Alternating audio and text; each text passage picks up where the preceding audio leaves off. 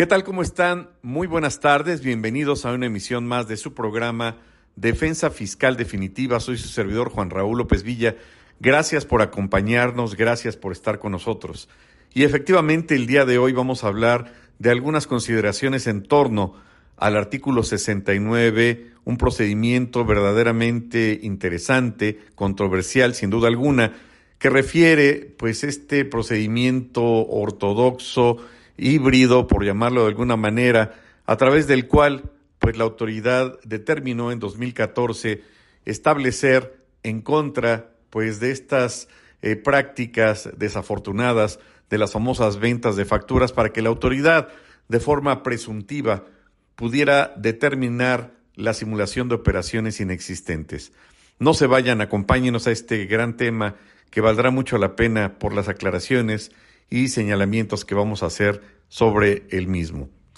Pues en este contexto recordaríamos que es en 2014 cuando se lleva a cabo una serie de reformas radicales, diríamos, en nuestro país en materia fiscal. Dentro de esta serie de reformas radicales no hay que perder de vista que la autoridad fiscal pues propone toda esta serie de modificaciones en aras de cumplimentar o llevar a cabo la adecuación de los 15 eh, puntos del proyecto BEPS propuesto por la Organización de Cooperación y Desarrollo Económico, a través del cual pues pretende precisamente atacar eh, temas como eh, la defraudación fiscal, la evasión fiscal y por supuesto el tema de venta de facturas, de entre otros tantos puntos que la OCDE eh, planteaba en esos 15 puntos y que dicho sea de paso, aún al día de hoy, pues la autoridad mexicana no ha acabado de implementar toda esta serie de puntos a pesar de que eh, nuestro país fue uno de los primeros que implementó esas medidas ya en 2014, después de que fueran propuestas por la OCDE en 2012. Y recordaríamos que en 2014 se implementa por primera vez el tema, por ejemplo, de buzón tributario, el tema del procedimiento administrativo para determinar presuntivamente el traslado de pérdidas fiscales, también el tema del 69B, dentro de tantos eh, puntos que implementó la autoridad legislativa y que a partir de 2014 en adelante, incluyendo 2020, 21 y 22, la autoridad ha continuado en esa implementación, adecuación o como también podrían señalar por ahí, la tropicalización de esta serie de propuestas que la OCDE ha tenido a bien proponer y sugerir a nivel internacional a cada uno de los miembros y jurisdicciones que pertenecen a esta organización.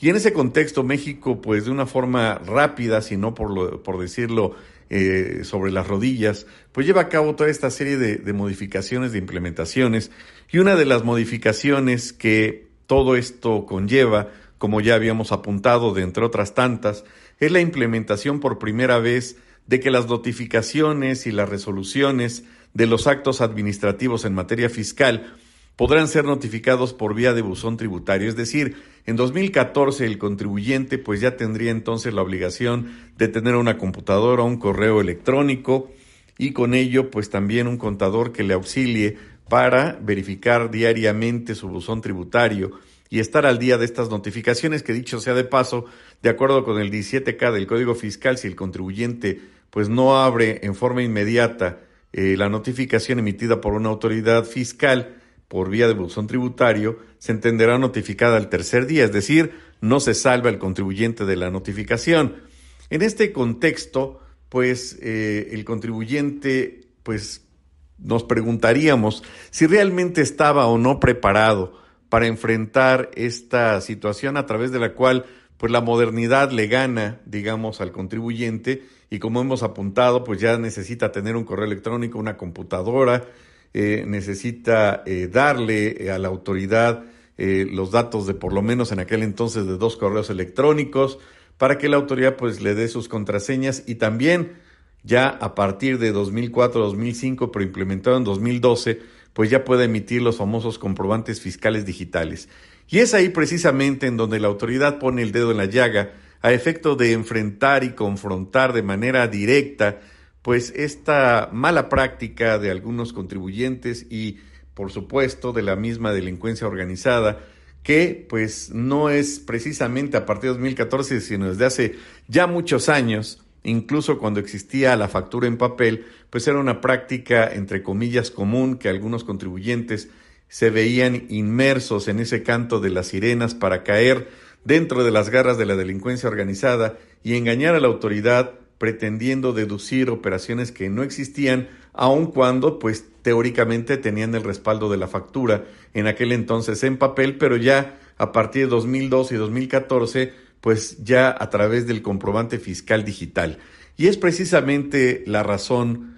por la cual, esa la razón por la cual la autoridad implementa un procedimiento administrativo muy discutible. Yo creo que todavía al día de hoy da mucho de qué hablar y por eso en esta ocasión vamos a señalar algunos puntos referentes a esta a este artículo tan importante y tan interesante que dicho sea de paso, también en 2014 se lleva a cabo la reforma del 113 en la fracción tercera y por primera vez ya se establece eh, la compra-venta de facturas como un delito, quizá regulado en la fracción tercera del 113 de una forma incipiente, quizá no de una forma tan amplia como hoy por hoy ya existe a partir de 2019 eh, en la reforma que se llevó a cabo al Código Fiscal de la Federación al eh, modificar el 113 bis y pues establecer una serie de elementos para el tipo penal mucho más amplio de lo que en algún momento en 2014 ya regulaba el, la fracción tercera de este artículo 113. En ese contexto entonces la autoridad eh, implementa un procedimiento administrativo que evidentemente se trata por su propia especial naturaleza de un acto administrativo, por supuesto, pero vía facultades de gestión. Todavía al día de hoy hay quienes eh, se preguntan si es una facultad de comprobación o facultad de gestión. Nos queda muy claro, como lo hemos eh, señalado en varias ocasiones, que si el legislador hubiese querido equiparar esta facultad como una facultad de comprobación, pues hubiera incluido este procedimiento administrativo en el 42 y por tanto, pues no se trata en primera instancia de una facultad de comprobación. Sin embargo, recordaríamos que en 2019 la Suprema Corte de Justicia establece una jurisprudencia mediante la cual, pues ya establece la posibilidad o crea la posibilidad a través de jurisprudencia de que las autoridades fiscales puedan determinar la eh, presunción de operaciones inexistentes vía facultades de comprobación, así como lo oyen la autoridad puede entonces, a partir de 2019, pues determinar la presunta inexistencia de operaciones o la misma simulación de operaciones por parte del contribuyente a través de las facultades de comprobación sin que sea necesario, como lo complementa una tesis más reciente, que fundamente ese acto la autoridad fiscal en el 69B, evidentemente no, porque pues al llevar a cabo entonces la determinación de la presunción de operaciones inexistentes vía facultades de comprobación, pues no es menester, no es necesario que lleve a cabo todo el procedimiento del 69. Un tema controversial,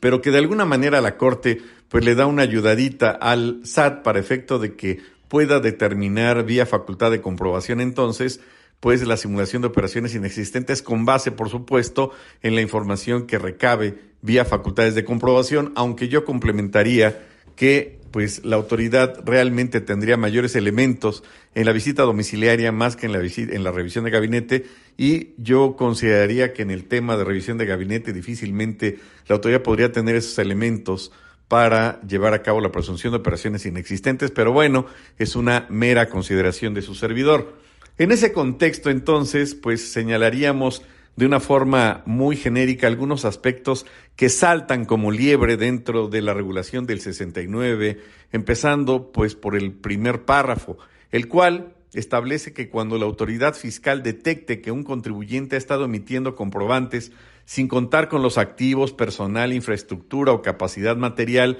directa o indirectamente para prestar los servicios o producir, comercializar o entregar los bienes que amparan tales comprobantes, o bien que dichos contribuyentes se encuentren no localizados, se presumirá la inexistencia de las operaciones amparadas en tales comprobantes. Y de este primer párrafo, créanme que se desprenden muchísimos elementos. Es un párrafo que trae una infinidad de hipótesis y que desafortunadamente, salvo su mejor opinión, considero que no define y que nos deja con más preguntas que respuestas, no nos define algunos conceptos y bueno, claro, por supuesto que habrá quien diga, bueno, si no define y no da pie a la debida explicación de algunos conceptos, pues quedaría el segundo párrafo del 5 del Código Fiscal para eh, entender que cuando no se trata de una interpretación estricta en materia fiscal, pues podríamos ir a cualquier otro método de interpretación, lo cual nos queda muy claro. Y en ese contexto, entonces, deshojando la margarita, desglosando este punto, y eh, podríamos encontrar algunos puntos interesantes. Primero, que la autoridad es la que en primera instancia yo llamaría esta la primera causal a través de la cual la autoridad puede iniciar las eh, facultades del 69, es decir, del procedimiento ortodoxo del 69, es cuando la autoridad detecta, con base, diría yo, complementaría en su base de datos, en la información que ya tiene. ¿Qué información tiene? Pues tiene casi todo menos el acta de función del contribuyente, tiene los FDIs, las declaraciones, los dictámenes, los informes que envíe el contribuyente, tiene eh, pues todas las declaraciones que ha emitido el contribuyente, etcétera, y en eh, con base en esa información, diría yo, pues la autoridad puede detectar que un contribuyente, entre comillas, ha estado emitiendo comprobantes fiscales digitales y ahí nos detendríamos. Fíjense que un contribuyente ha estado emitiendo comprobantes fiscales digitales. Lo cierto es que el primer párrafo no habla de comprobantes fiscales digitales. El legislador tuvo un momento de amnesia y se le olvidó que el concepto exacto de los comprobantes fiscales digitales no son comprobantes, sino comprobantes fiscales digitales por Internet. ¿Por qué se le olvidó al legislador el nombre correcto? No entiendo esa parte. ¿Por qué no cumplió con el principio de taxatividad para efectos administrativos? Pues también lo ignoro. Pero bueno, podríamos señalar que ahora sí que lo que quiso decir el legislador es referirse a los comprobantes fiscales digitales por Internet, ya que los comprobantes como tales, como lo refiere de una forma simplona el 69 en su primer párrafo, pues no existen como tal. La denominación exacta es comprobante fiscal digital por Internet. En ese contexto, entonces, entendemos que la autoridad fiscal detectó con base en su información y su base de datos, que un contribuyente sea persona física o moral, y fíjense, apenas vamos en el segundo renglón de este artículo, ha estado emitiendo CFDIs sin contar con activos personal, infraestructura, y ahí nos detenemos. Es decir, ha estado emitiendo. ¿A qué se refiere la autoridad con ha estado emitiendo?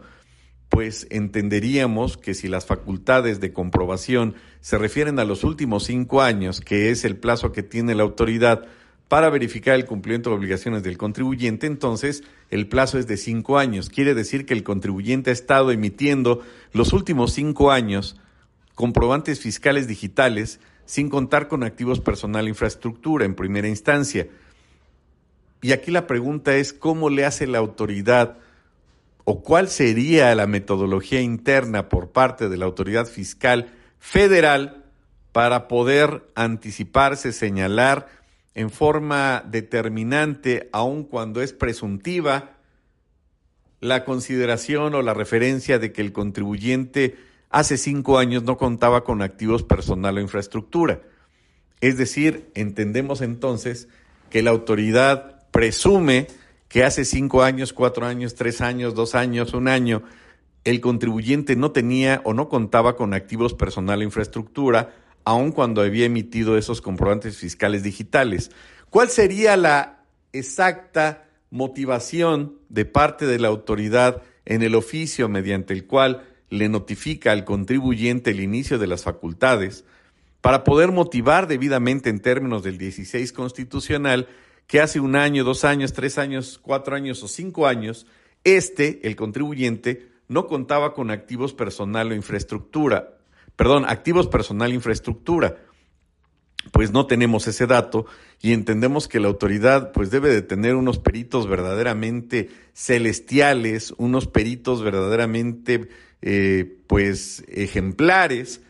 que den los elementos de una debida motivación exacta para poder eh, señalar con esa precisión de relojero universal, pues que hace tres, cuatro, cinco años el contribuyente efectivamente no contaba con esos elementos.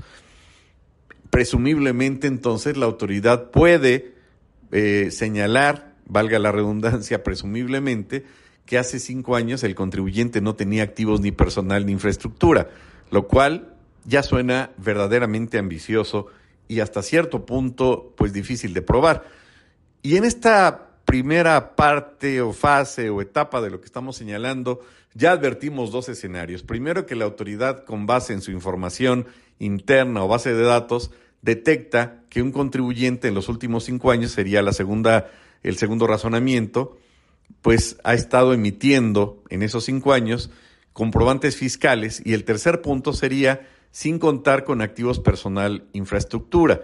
Pero en este punto, el cual nos hemos detenido insistentemente, estamos advirtiendo, entendiendo, percibiendo que la autoridad no utiliza el idioma castellano o español en una forma tan amplia y lo da de una manera conjunta, es decir, refiere en bloque, valga la expresión, que el contribuyente efectivamente no cuenta con activos personal infraestructura, no cuenta con estos tres elementos y nos da la opción de o a posteriori. Entonces la autoridad señala de entrada que efectivamente, o más bien presume de entrada, que el contribuyente no cuenta o no contó con los activos personal infraestructura. No contó con estos tres elementos, no contó con estos tres elementos hace cinco años, hace cuatro años, hace dos años, pero parte de una premisa de tres elementos como de cajón, valga la expresión, como tres elementos de bloque que por gravedad entendemos por la naturaleza de eh, la norma jurídica y la hipótesis que regula esta premisa, pues que de cajón no cuenta con estos tres elementos. No cuenta con activos, no cuenta con, personal, no cuenta con infraestructura. De entrada podríamos señalar, ojo con lo que señalamos, con lo que decimos, como una mera consideración que es materia de esta plática, de este programa, que si el contribuyente entonces demuestra que sí contó con los activos, aunque no con el personal y la infraestructura, que sí contuvo, o perdón, perdón, sí pudo demostrar que existía el personal, pero no con los activos y no con la infraestructura, o finalmente que sí pudo demostrar que existía la infraestructura, pero no los activos y el personal, no encuadraría en esa hipótesis. Quiere decir entonces que el contribuyente podría señalar desvirtuar lo dicho por la autoridad, refiriéndose en primera instancia a esos tres elementos. Pero como son en conjunto, como son, como vienen en paquete, como vienen en bloque, la autoridad no nos señala con los activos o personal, con el personal o la infraestructura, y nos señala entonces en bloque estos tres elementos. Es decir, la autoridad en forma anticipada prejuzga, considera, predetermina que estos contribuyentes, de los que se trate, personas físicas o morales, no cuentan con esos tres elementos. Y esto es un tanto cuanto peligroso porque entonces, de entrada, en forma genérica, por virtud de ley hipotética, en el, eh, o en la hipótesis del primer párrafo, el contribuyente, sea cual fuera su actividad, no va a contar con esos tres elementos. De tal suerte entonces que si el contribuyente de que se trate, presunto EFO, demuestra, desvirtúa dentro de los 15 días que tiene como plazo para acreditar lo que se le conoce como materialidad y demuestra la existencia de cualquiera de estos tres elementos, no encuadraría en la hipótesis y por tanto, salvo su mejor opinión, no podría considerarse EFO.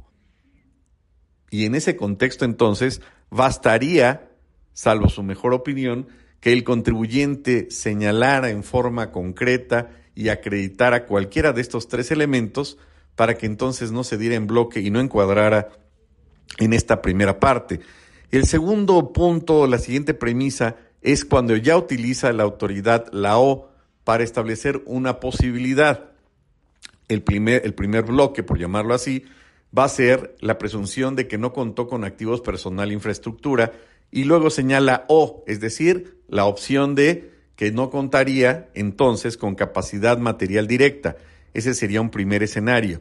Y luego señala o indirectamente es decir, no contaría con la capacidad material indirectamente para prestar servicios y luego o producir, comercializar o entregar los bienes que amparan tales comprobantes, o bien que dichos contribuyentes se encuentren como no localizados. Vean entonces qué interesante. El primer bloque habla de estos tres elementos de cajón que por gravedad la autoridad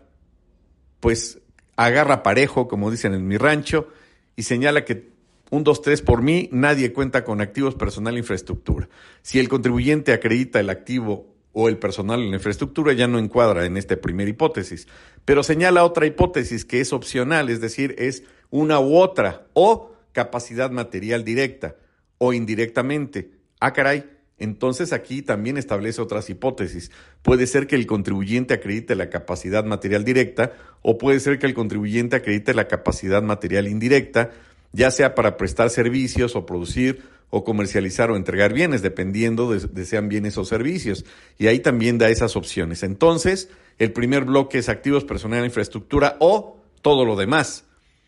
Entonces da la opción 1 o la opción 2. Quiere decir entonces que en el oficio en el cual la autoridad notifica el inicio de las facultades del 69 por vía de buzón tributario, tiene que establecer debidamente motivada esta situación o este razonamiento para que eh, establezca que no contó con activos personales de infraestructura o capacidad material o capacidad material indirecta para prestar los servicios o producir, comercializar o entregar los bienes.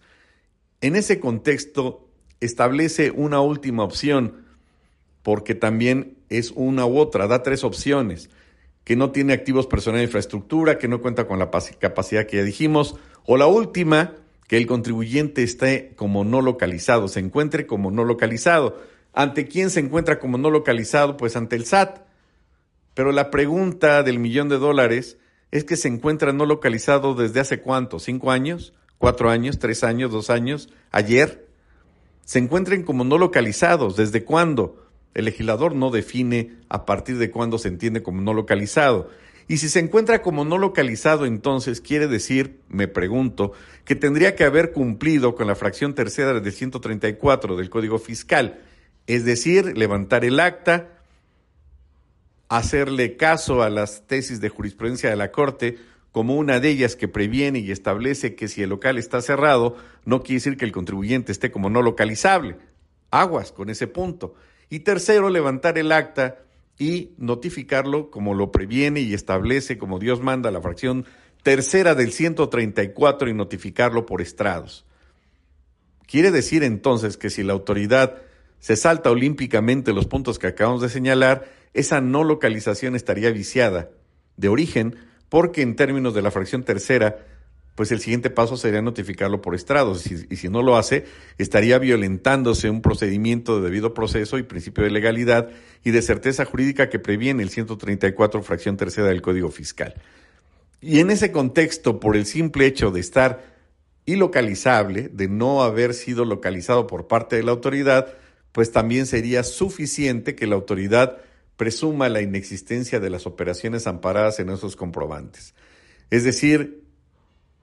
la autoridad complementa como otra opción que el simple hecho de estar ilocalizable ya implica que eh, presume la inexistencia de operaciones. ¿Con base en qué elementos de la no localización determina la autoridad que no tiene activos, personal e infraestructura? Pues no lo señala. Entonces ahí hay un punto interesante a discutir, puesto que se basa no en la falta de activos personal e infraestructura o la capacidad material directa o indirecta para prestar servicios o producir bienes, sino el, el simple hecho de que no esté localizable, ya la autoridad presume que está simulando operaciones inexistentes. Está verdaderamente complejo ese punto porque de una simple no localización, y llamo simple porque la autoridad tiene que cumplir con una serie de requisitos para la legalidad de esa no localización, pues la autoridad ya presume que está llevando a cabo operaciones inexistentes. Podría parecer una determinación del legislador un tanto cuanto arbitraria. Y estábamos analizando cada uno de los párrafos, ya habíamos señalado el primer párrafo del artículo 69b, que nos deja quizá más preguntas que respuestas. Y comentábamos en la última parte de la primera eh, fase de, esta, de este programa que la autoridad presume la inexistencia de las operaciones por el simple hecho de que un contribuyente presunto EFO esté localizable y que para ello pues tendría la autoridad necesaria y forzosamente que cumplir con los requisitos que previene el 134 fracción tercera del Código Fiscal. Por otro lado, eh, señalaríamos que el segundo párrafo del 69 establece que en este supuesto procederá a notificar a los contribuyentes que se encuentren en dicha situación a través de su buzón tributario, de la página de Internet del Servicio de Administración Tributaria, así como mediante publicación en el Diario Oficial de la Federación, y ahí nos detendríamos unos segundos. Quiere decir entonces que el 69B no respeta lo que previene el 134 en el sentido de que las notificaciones de los actos y resoluciones que se emitan en materia fiscal federal pues deben de ser notificados por vía de buzón tributario. De hecho, establece la fracción primera buzón tributario notificación personal, pero el 69 va más allá. Y la autoridad pues se sirve, como dicen vulgarmente, con la cuchara grande y previene o establece para este procedimiento dos tipos de notificaciones que no existen en ninguna parte del Código Fiscal y que no reconoce el 134 como una forma de notificación de actos o resoluciones en materia fiscal, es decir, página notificación a través de la página de internet del SAT y notificación a través de la publicación del diario oficial. Quiere decir entonces que la única notificación que reconoce el Código Fiscal de las que refiere y señala el segundo párrafo en su primera parte del 69B, pues es el buzón tributario. En ese contexto, entonces, la pregunta obviada, obvia y lógica y obligada sería, entonces tendrían validez las notificaciones eh, efectuadas vía eh, página de internet del SAT o vía diario oficial de la Federación al contribuyente. Bueno, pues ahí lo dejamos nada más en la mesa. Y en ese contexto también señala con el objeto de que aquellos contribuyentes puedan manifestar ante la autoridad fiscal lo que a su derecho convenga, es decir, ¿quiénes son esos contribuyentes? Pues a los que se refiere el primer párrafo, las presuntos CEFOS. Hay que recordar que coloquialmente se le conocen como empresas que facturan operaciones simuladas, por un lado los que les llaman los factureros, y por otro lado las empresas que deducen operaciones simuladas, que si bien es cierto, estos dos conceptos como tal no se señalan en el Código Fiscal, digamos que en la práctica sí se les han conocido.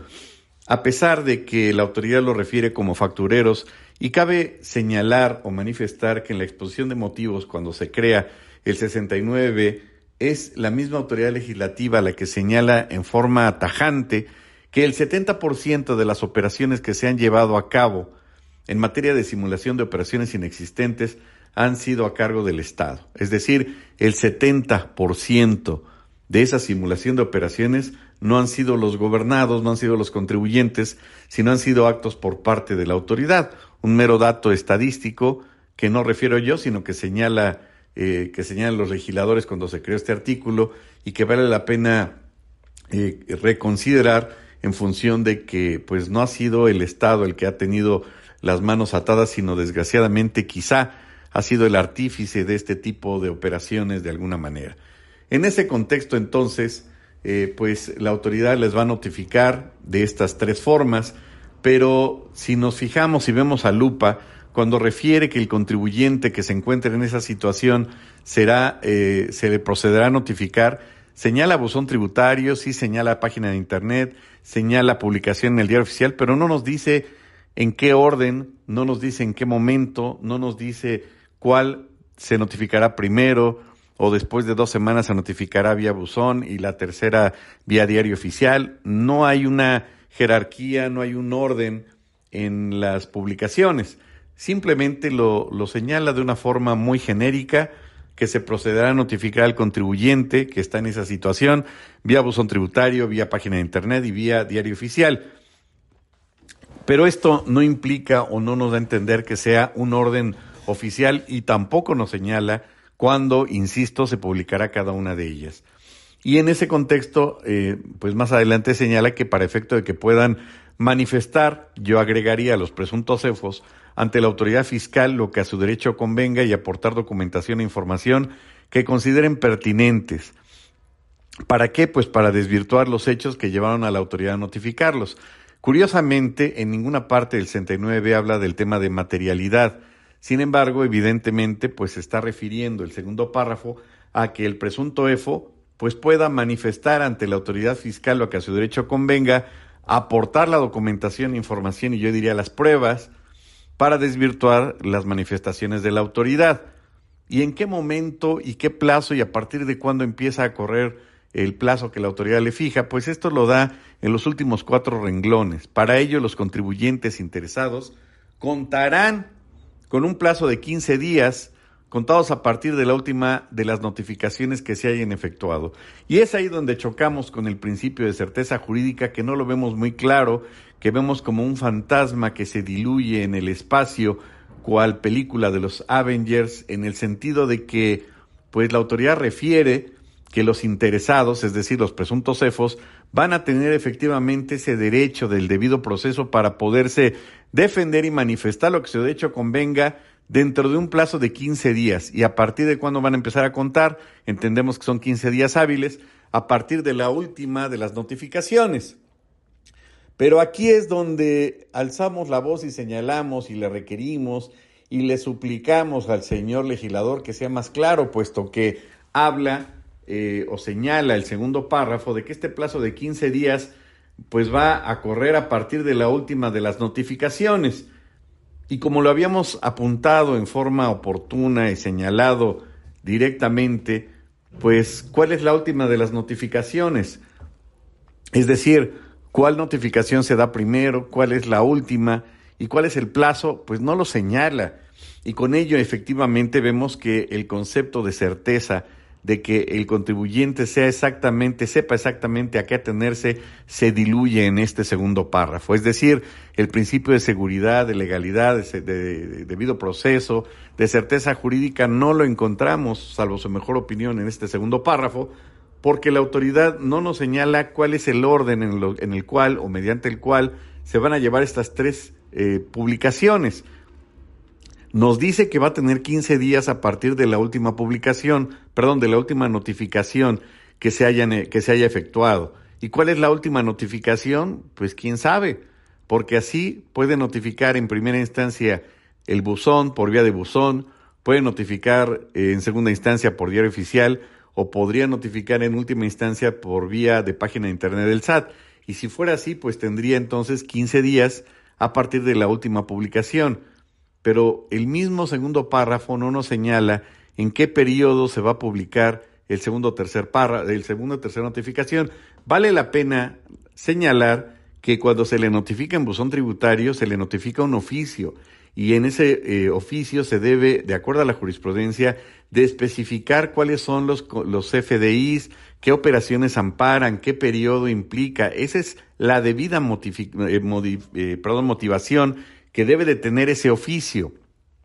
El oficio entonces que se notifique vía buzón tributario debe especificar cuáles son los FDIs, en qué época se emitieron, en qué años se emitieron, qué eh, bienes o servicios amparan, por lo menos. Y por supuesto debe de especificar pues eh, en qué consisten esos activos personal e infraestructura, perdón, activos personal e infraestructura, porque no da la O. Eh, en este contexto son los tres elementos y si no viene de esa manera, pues no estaría, de, no estaría debidamente eh, motivado ese oficio. En este contexto, regresando al punto, pues la autoridad deja al garete, como dicen en mi rancho, deja abierta la eh, situación y deja abierta a la imaginación, pues cuándo va a ser la última de las notificaciones. Quiere decir que si la autoridad le notifica al contribuyente un 15 de enero vía buzón, podría notificar después diario oficial en febrero y podría notificar vía página de internet en, en mayo, pues lo que no define la autoridad parecería que sí. Y en ese contexto entonces quiere decir que el contribuyente pues tiene que estar al día en eh, checar el diario oficial de la federación y la página del SAT, pues para saber cuándo vencen sus plazos o para saber cuándo empiezan a correr esos plazos. Y además, como ya lo habíamos apuntado, pues el 134 en el segundo párrafo sirve para dos cosas, para nada y para lo mismo, porque la autoridad pues omitió el cumplimiento de este 134 puesto que la notificación vía diario oficial y la notificación vía SAT no existen en el Código Fiscal y se puede volver obligado lo que no existe en el 134, pues yo creo que no. En ese contexto entonces, pues el contribuyente tendría que tener una habilidad de mago berlinesco o de Harry Potter para saber pues cuándo se va a llevar a cabo la última publicación, para saber cuándo empiezan a correr esos 15 días y para saber exactamente dónde se publicó. Por tanto, entonces tiene que estar al día en las notificaciones vía buzón, vía página del SAT o vía diario oficial. Y con ello, pues en lugar de checar su Facebook y su Instagram, tendría que estar checando todos los días estos tres medios para saber cuándo empiezan a correr sus plazos. Y por supuesto, entre la publicación de la notificación vía buzón tributario y la publicación del diario o la publicación de eh, la página del SAT o de la página del SAT al diario oficial, pues por supuesto que van a correr 15, eh, más de 15 días. Entonces, pues podríamos presumir que el contribuyente realmente tiene más de 15 días para preparar, diría yo, su defensa y acreditar y demostrar y exhibir todos aquellos elementos o pruebas que impliquen, por supuesto, la, el acreditamiento de la materialidad. Esta serie de documentos se tendrían que remitir evidentemente vía buzón tributario y si el contribuyente tiene 600 hojas para demostrar y acreditar la materialidad, el buzón tributario tendría el debido soporte para, eh, valga la redundancia, soportar ese volumen de, documentos, no lo sé. Y si no lo tiene, pues entonces estaría impedido o estaría eh, limitado o restringido o en estado de vulnerabilidad del contribuyente en el sentido de que, pues si la página del SAT no, no eh, soporta X volumen para 3.000 hojas, pues entonces, ¿cómo lo va a acreditar? Pues tendría que presentarlo en papel y al respecto, pues la autoridad no le podría negar esa posibilidad. El tercer párrafo establece que los contribuyentes podrán solicitar a través de buzón tributario por única ocasión una prórroga de cinco días al plazo previsto en el párrafo anterior. Hay que señalar que originalmente, eh, pues, eh, la autoridad establecía ese plazo de 15 días pero a través de la reforma de 2018 eh, se reformó el tercer párrafo y previene la posibilidad de que el contribuyente tenga una ampliación de cinco días, pero que no es necesario que la autoridad le otorgue eh, dentro de ese plazo la respuesta o que le conteste, sino basta y sobra que dentro de los 15 días solicite la prórroga por cinco días más para tener un plazo máximo de 20 días. Es decir, esa prórroga solicitada se entenderá concedida sin que exista eh, ningún tipo de pronunciamiento de parte de la autoridad. Y así comenzará a computarse a partir del día siguiente, como ya dijimos, al vencimiento del plazo previsto en el segundo párrafo.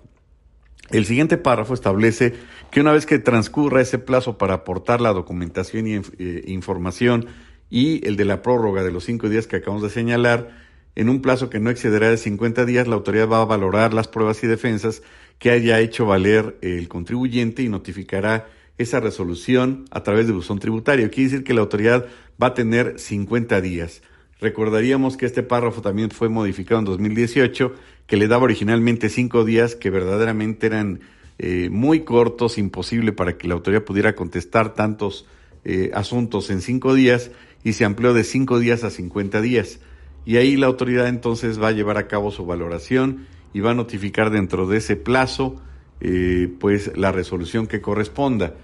Hay que recordar que esa, ese inicio pues eh, del procedimiento implica por supuesto que el contribuyente se exhiba en la plaza pública y dentro del gremio y dentro de eh, el tipo de actividad que lleve a cabo, pues va a ser el apestado, el contribuyente, va a ser el que va a denotar una, eh, pues una diferencia para todos los miembros de esa actividad económica y evidentemente implicará una afectación en la honra, una afectación en la honorabilidad, porque bien la autoridad podría señalar, señalar, bueno, pues estoy iniciando el procedimiento, apenas es presuntivo, sí, pero independientemente de la situación presunta en la cual, de la cual parte la autoridad y que le deja la carga de la prueba al contribuyente, ya lo exhibió de manera pública. Y al exhibirlo de manera pública, esto trae efectos y consecuencias a nivel civil, a nivel mercantil, que le puedan rescindir contratos, que pueda implicar el no pago de, eh, de obligaciones de parte de terceros, o simplemente que pueda ser discriminado en el gremio, o que lo puedan sacar de la asociación a la cual pertenece, porque el hecho de estar publicado como presunto, pues ya implica una situación irregular, ya implica una situación de discriminación también de parte de la autoridad, que por cierto se estaría violentando el artículo 24 del Pacto de San José, que implica que ningún gobernado puede ser discriminado. La publicación o la orden o la idea de publicar a los gobernados viene de parte de la OCDE, que previene la posibilidad de que se exhiban públicamente a los contribuyentes incumplidos. En ese tenor entonces también previene el párrafo que estamos leyendo que dentro de los primeros 20 días de esos 15, de esos 50 días que tiene la autoridad para resolver, la autoridad tiene la posibilidad de requerir mayor información adicional al mismo contribuyente y que deberá de proporcionar en un plazo de 10 días posteriores al en que surta efectos esa notificación de requerimiento vía buzón tributario y que en ese plazo de 50 días se va a suspender a partir de que surta efectos la notificación de requerimiento y se va a reanudar al día siguiente al que venza el plazo de los 10 días. De igual forma, se publicará un listado en el diario oficial y en la página de Internet del SAT de aquellos contribuyentes que no desvirtuaron los hechos que se les imputan. En ese contexto, esa sería la segunda publicación y la definitiva, y por tanto se encuentra en forma definitiva en esa situación al que se refiere el primer párrafo, es decir, la previa y la definitiva, y en ningún caso se publicará dicho listado antes de los 30 días posteriores a la notificación de la resolución.